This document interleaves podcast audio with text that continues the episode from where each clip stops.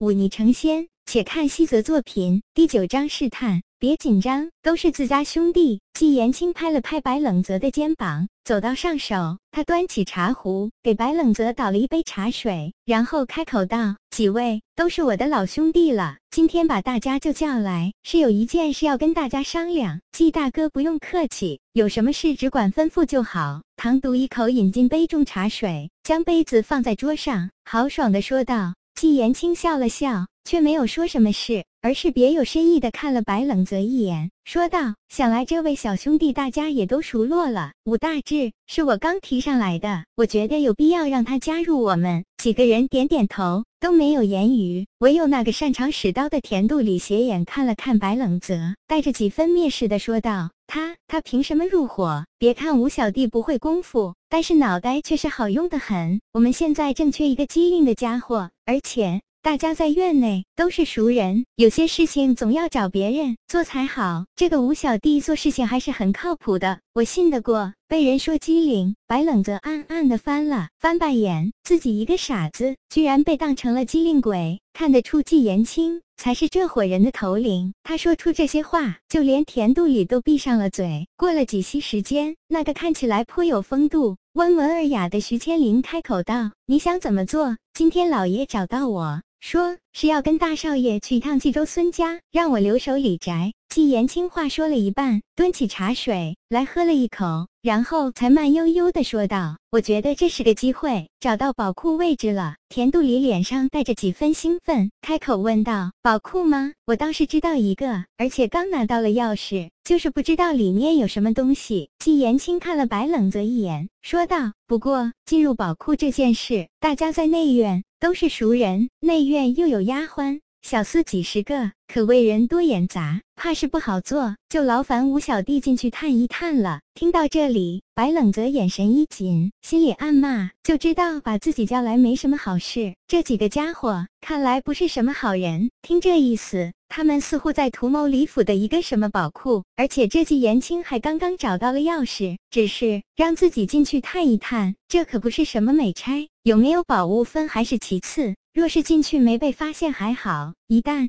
被发现了，那可就是偷窃主家财物的罪名。在这个时代，作为奴仆卖到李府的自己，一旦犯了这样的大错，那可是要被乱棍打死的。白冷泽抬起眼来看了一眼季延青，却看到他脸上带着一抹玩味的微笑，忍不住心里一突：难道这家伙是要故意设计陷害自己？这样不好吧？我笨手笨脚的，恐怕难以胜任啊！白冷泽开口推脱道：“哼，想害老子没门！你只管去，出了什么事自然有我护着你。”看出白冷泽的担忧，季延青淡淡地说道：“小子，你怕什么？你还怕季大哥害你不成？”唐独瞪起了眼，恶狠狠地说道：“我不是这个意思。”白冷泽赶忙站起身来，一脸的诚惶诚恐。对于季大哥，我自然信得过的，只是我这人笨，身手又不如各位厉害。若是因为我的疏忽坏了季大哥的好事，再万一被老爷发现什么破绽，那可就大大的不妙了。你可不笨。季延青淡淡说道：“我可以告诉你，这李府的老爷以前不是什么好人。以前他就一盗墓的，据说几十年前，他跟几个同伙到了一座大墓，里面珍宝无数。他见财起意，杀了自己的同伙，私吞了宝贝，这才有了今天的富贵荣华。”说到这里，白冷泽看到季延青的手重重的捏了捏桌角，那木质的桌角竟被他按出了两个指印。白冷泽。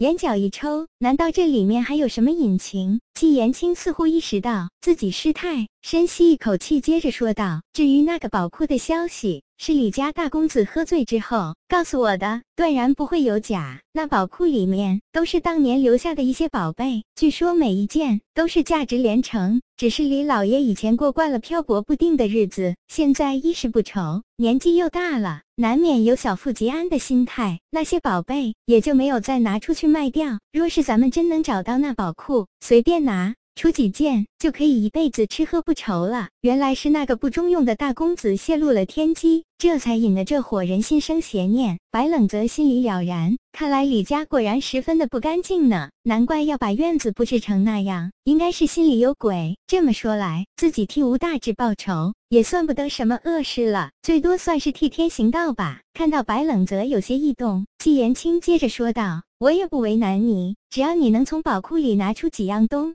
西，我看一下是不是真的宝库就好。你放心，我会在外面帮你守着，断然不会有什么危险。等事成之后，东西我可以分你一成。自己有的选吗？白冷泽心里暗暗叹了口气。自打进了这个院子，这差事就落在自己头上了。对面几个家伙可都不是什么好相与的角色，一旦自己拒绝，包不准就把自己杀掉，趁黑丢进外面河里了，当真是神不知鬼不觉。你说分我一成，此话当真？白冷泽只得做出一副贪婪的样子，先稳住对面几个人再说。我说的话自然作数，就怕你不敢。季延青抿着茶说道：“富贵险中求，有什么不敢的？而且季大哥的为人，我是信得过的，当不会哄骗我才对。”白冷泽虽然心里骂了季延青千百遍，但却拍着自己的胸膛，做出一副大义凛然的样子。很好，我没看错你。季延青点了点头，从怀里摸出一枚黑漆漆的钥匙，递给